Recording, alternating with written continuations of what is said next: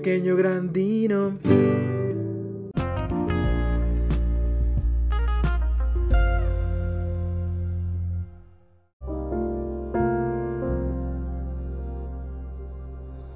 ¿Qué hola? ¿Cómo están mis queridísimos escuchas?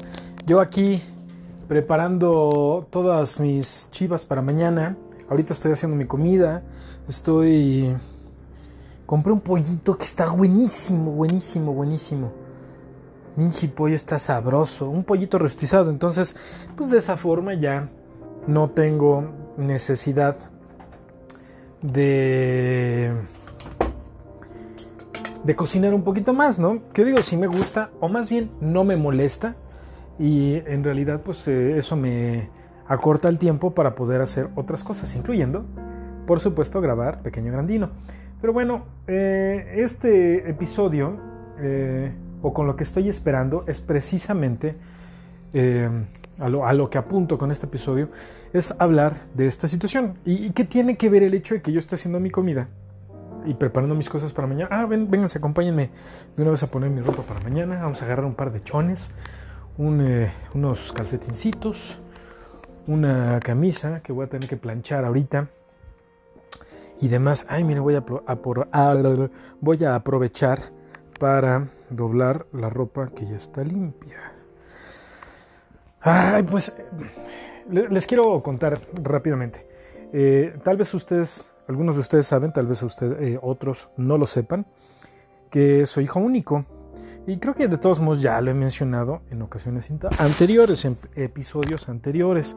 Si escuchan un poquito de ruidos precisamente porque estoy haciendo aquí las tareas de la casa y pues se me ocurrió ahorita sacar mi, mi microfonito de antes, el que utilizaba para grabar anteriormente porque eh, ahorita no, pues no voy a poder estar ahí en la compu, pero de todos modos quería grabar un episodio eh, pero bueno, eh, decía yo, regresando a nuestro tema, lo que te truje, pues soy hijo único, entonces estoy acostumbrado por esa misma situación a estar solo mucho tiempo. Es súper común para mí estar solo, hacer cosas solo, incluso en la, en la vida prepandémica, desde que tengo uso de razón, pues me empecé yo a ir al cine solo Hacía yo muchas cosas solo, me iba a jugar solo, al parque a veces. A veces porque pues también pues, mis amigos ya tenían otras actividades y en el momento que yo salía pues a lo mejor ellos ya estaban ahí ocupados. Eh, y, a fin de cuentas pues yo también he estado muy acostumbrado a hacer algunas cosas eh, por mi cuenta. Eh, eso precisamente por lo que mencioné hace un momento, por, por ser hijo único. Eso me, de cierta forma, me afectó para mí, o bueno, no me afectó, más bien me dejó un efecto positivo porque, pues para mí, el ser solitario, pues no es tan malo como otras personas lo ven.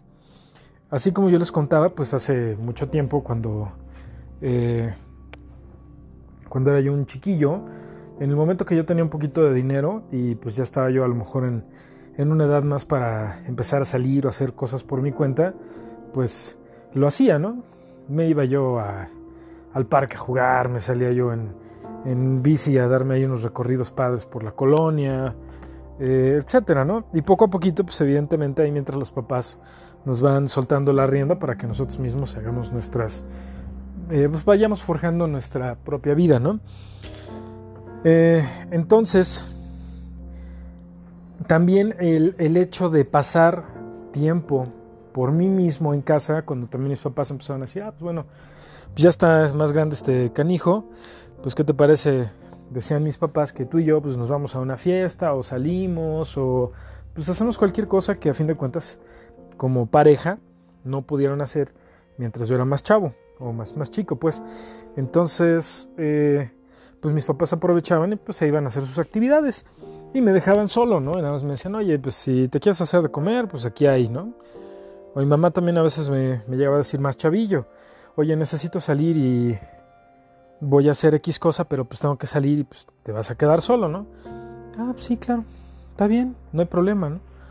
Eh, ay, se queman mis quesadillas. Y luego me dice Alex que son quemadillas. Entonces, eh, pues ya eh, mi mamá se iba a hacer sus cosas, mi papá también, evidentemente. Y ya, pues ahí me dejaban, me decía mi mamá, hay comida ahí, ya sabes cómo calentarla. Así ya, bueno, en el momento que ya tuvimos un horno, horno de microondas, pues ya me decía mi mamá también, ¿no? Este, pues ya lo metes ahí, lo calientas. Eh, o te puedes, te dejo carne, nada más la calientas en, la sartén, o una pechuga, o lo que fuera, ¿no? Y también en algún momento eh, yo le aprendí a mis papás nada más de ver cómo hacían ellos las cosas, pues el hacer algunas otras cosas. Entonces yo veía que mi papá, por ejemplo, como mi abuelo era eh, sastre y tenía una tintorería, pues mi, papá sabía perfectamente cómo planchar su ropa y todo. Entonces, pues yo nada más de ver a mi papá cómo lo hacía, le aprendí. Y también para hacer algunas cosas como reparaciones menores en, ropa, pues también veía cómo lo hacía mi mamá y también le aprendí nada más de verlo. Bueno, más bien como creo que aprendí la, la noción básica, ¿no? De cómo hacer estas cosas. Así que dije, oye, pues no, no sé, yo no lo veo tan difícil, pues vamos a intentarlo.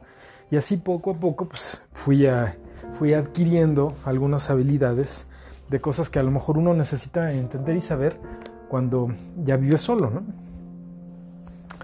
Eh, eso creo que a la larga sí me fue muy positivo, porque evidentemente en el momento que yo pude vivir solo, que fue hace ya bastante tiempo, muy poquito tiempo por cierto, eh, posteriormente me casé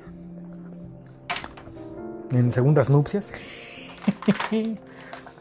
y eh, ay, se me antojó un cachito de quesito. Le voy a le voy a quitar un pedazo de queso aquí al manchego. Mm. Mm,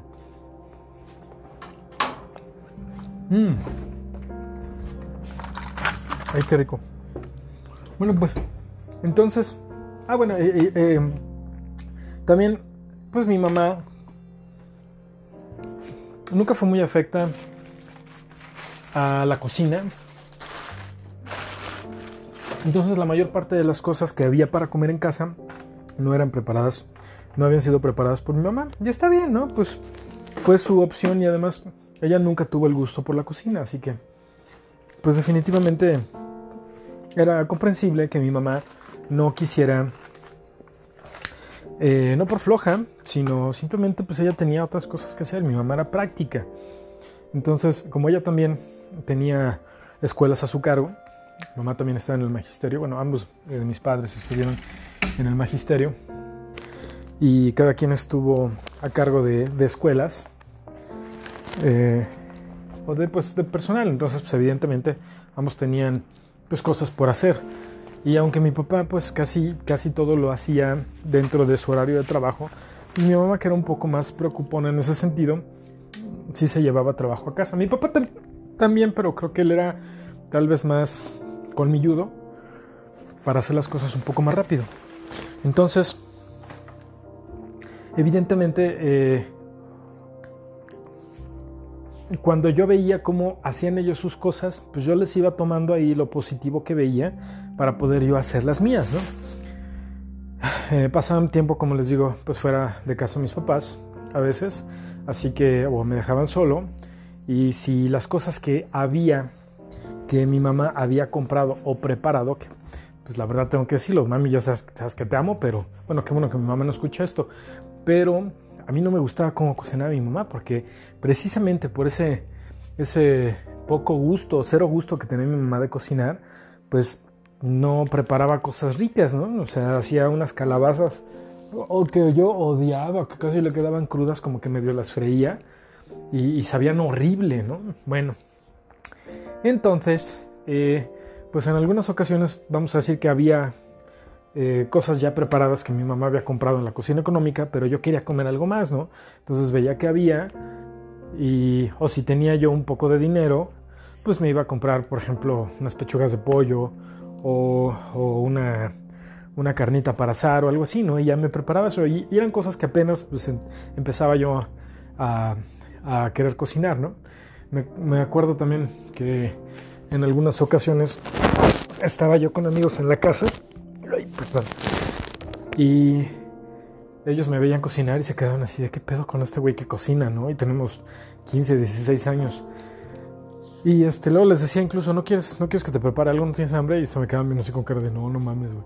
Y es que ya también les echaba un buen de cosas y muchas veces dejaba yo que se me pasara de quemado, pero porque también así me gusta la comida. Entre que era yo medio güey y que me gusta la comida medio quemada, pues eh, me veían así de, no, paso, ¿no?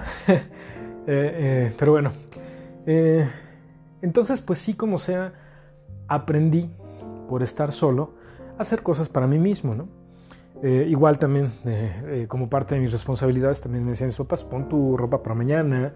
Mi papá me decía, este, limpia tu, tus zapatos, eh, dales, eh, dales bola, ¿no? Voléalos. Mi, papá en muy chavillo pues aprendió a, limpiar zapatos y creo que incluso eh, trabajó limpiando zapatos, trabajó como bolero y pues él me enseñó a limpiarlos, a, lavarlos, a limpiarlos y a sacarles bola y brillo, bien padre.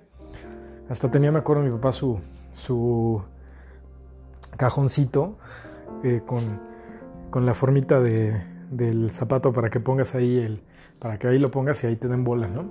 Y de hecho yo me quiero comprar uno, por cierto. Eh, y entonces pues yo así hacía mis cosas, ¿no? Entre que parte de las, de las cosas que pues como hijo de, de esa familia me correspondían hacer porque tenía que hacerlas, porque eran mis responsabilidades, y también como esas cosas que yo quería hacer por mí mismo, ¿no? Entonces también me acuerdo que decía mi mamá eh, muy orgullosa que cuando yo tuve cierta edad, 17, 18, 18 creo, le dije, no, oye, ya no me laves la ropa, yo la voy a lavar, ¿no? Y pues sí, pues decía yo, pues ¿por qué me tiene que hacer las cosas mi mamá, ¿no? O sea, yo las hago entonces. Y, y ya, entonces yo empezaba a hacer mis cosas cada vez más frecuentemente. Además también porque en aquella edad, pues, eh, pues ahí empezaron mis intenciones de, matrimoniarme muy joven. Que bueno, esa, es otra historia. Pero eh, aquí Joaquín López Dóriga nos va a hacer una, una pequeña... Voy a hacer un pequeño espacio para que hable Joaquín. Efectivamente, Gregorio, yo recuerdo que tú empezaste muy joven a querer hacer tus propias cosas como si fueras el dueño de la casa. Así es, Joaquín. Y evidentemente, pues también parte de las cosas que mi papá me inculcó fue, como a muchas otras personas, pues cuando empiezas a ganar dinero, pues dale parte a tu mamá, ¿no? A veces mi mamá recibía ese dinero, otras veces pues me decía que no, eh, que no, que mejor me lo quedara, ¿no? Pero bueno, a fin de cuentas es un hábito que pues también me quedó eh, de entender que pues hay que cooperar con, eh, en el lugar donde se vive, ¿no? En fin, todo esto se los estoy diciendo para explicarles que creo que siempre es muy bueno entender desde chavos que hay que saber hacer esas cosas que necesitamos saber hacer. ¿A qué me refiero? Pues sí, eh, hay, no hay entrenamiento para la vida. Eh, nadie realmente te enseña, o bueno, aunque sí creo que sí hay algunos lugares, algunas academias donde, por ejemplo, esta mujer, la esposa del, del ahora gobernador de Nuevo León, Mariana Rodríguez, la influencer, ella se fue a tomar una, un curso, ¿no? Para aprender a hacer cosas de la casa. Eh, bueno, está bien, pues creo que no está tan mal que algunas personas tomen esos cursos, y no necesariamente para ser la esclava de, de tu pareja o el esclavo de tu pareja, simplemente creo que es bueno porque en el momento que tú estás viviendo, ya sea solo o en pareja, creo que sí es importante y necesario no ser un inútil, ¿no? Una inútil. O sea, no, no tienes, número uno, no tienes por qué serle servil a tu pareja. ¿Ok? Eso se me hace un poco feo. Eh, no creo que sea necesario que te tengas que esperar a que te sirvan, a que te sirvan la comida. O este. Se me hace feo, ¿no? Sí, o sea, no, no, no, no hay por qué, ¿no?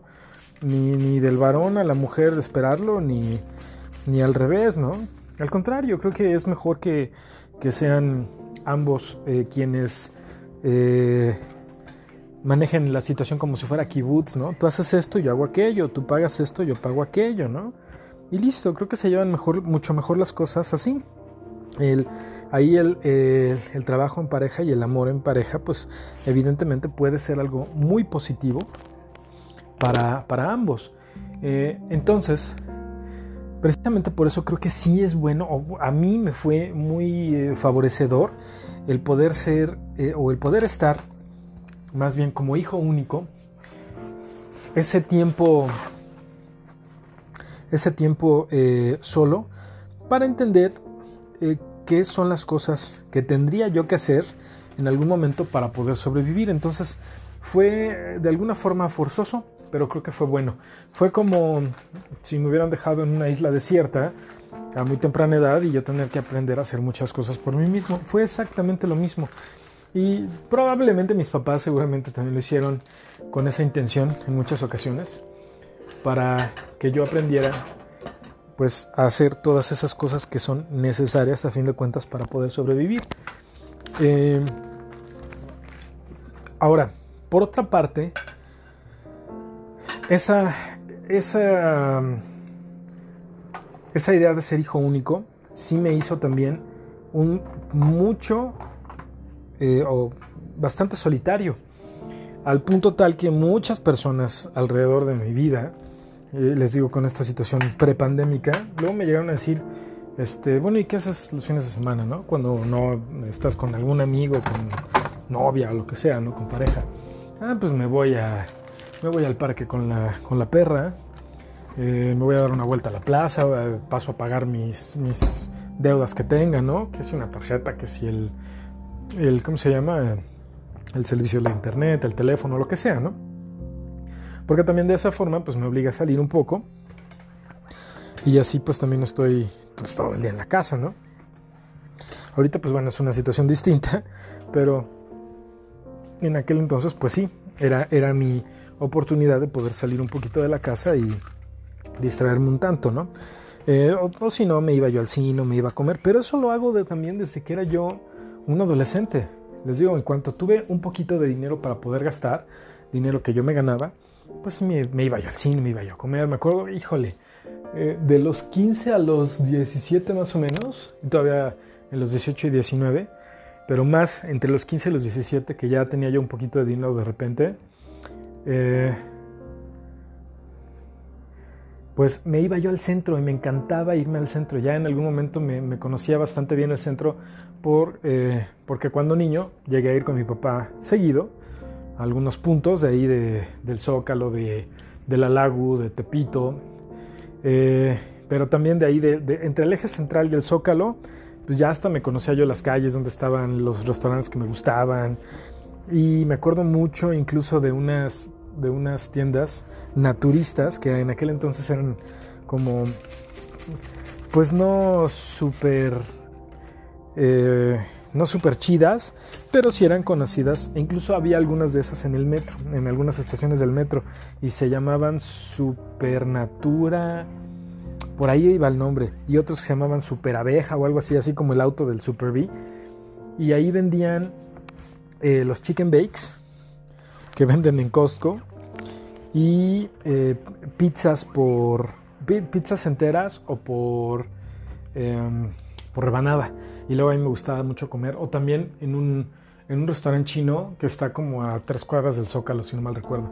Entonces me iba con el poco dinero que podía yo ahorrar o que tenía eh, me, iba en el trole me dejaba ahí este justo en la Torre Latino eh, y ahí caminaba y me encantaba irme al centro. Y, eso se me hacía muy padre porque era, era como un momento para mí. Me pasaba yo unas 3, 4 horas ahí, bien chido.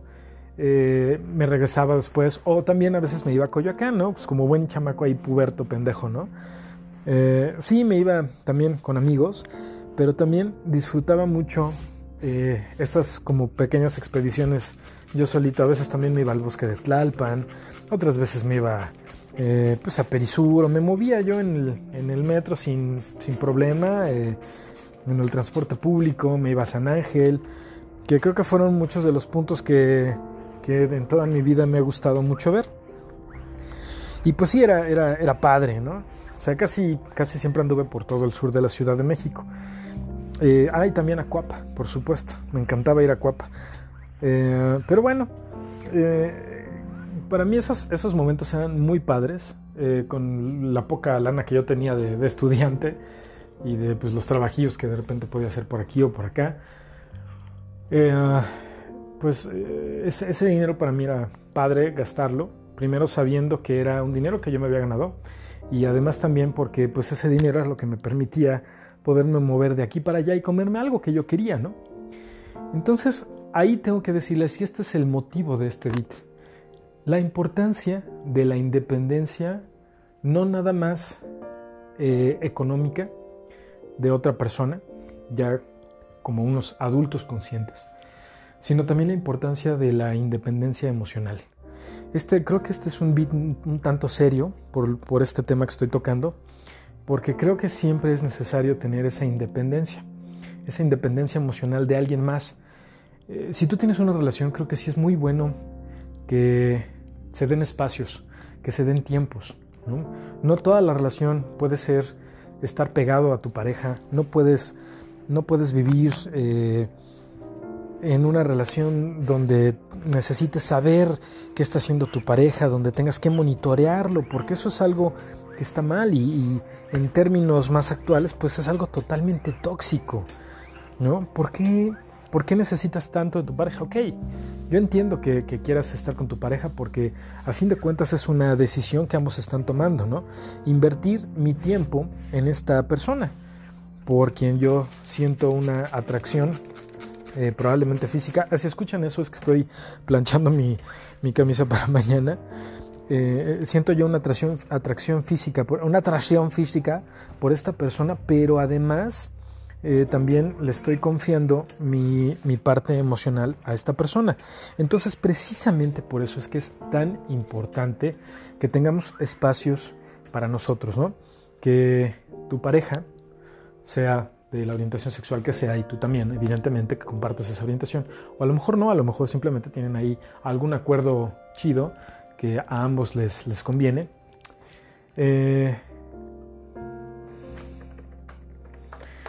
y eh, pues tienen que darse sus tiempos. Una parte de esos tiempos es justo el lugar de trabajo o el trabajo, ¿no? A lo que te dediques. A lo mejor uno está en casa o trabaja desde casa y el otro va a un lugar de trabajo en específico.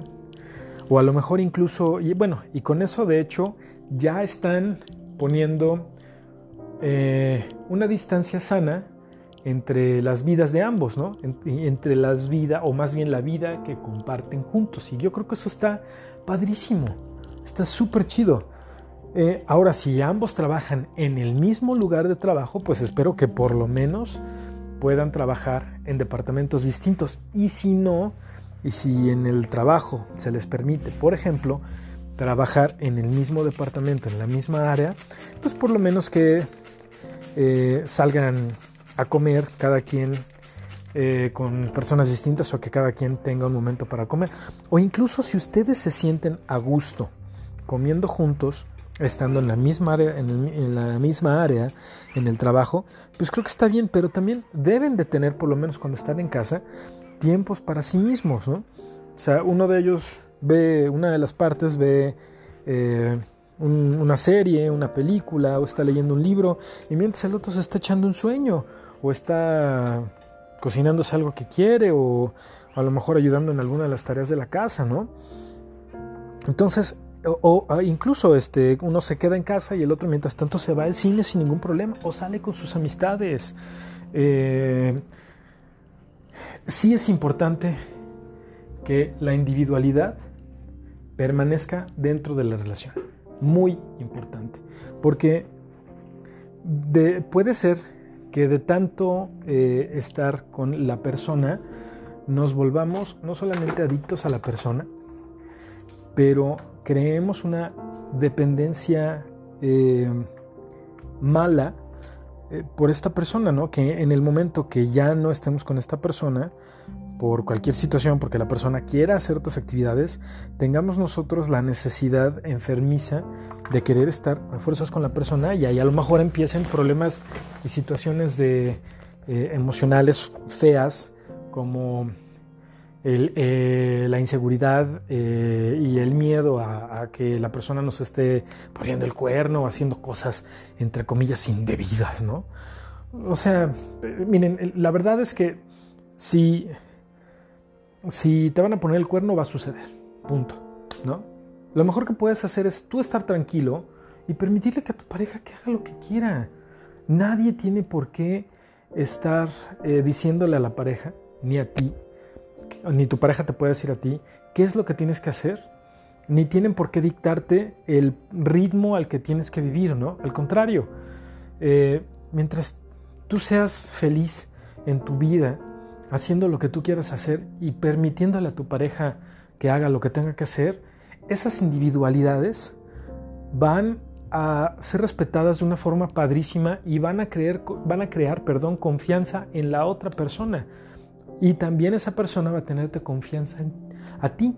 Así que eh, por eso es tan importante que permitamos eh, que cada quien tenga un espacio. ¿no? Y la otra parte, si no estás con una pareja, mejor. ¿Ok?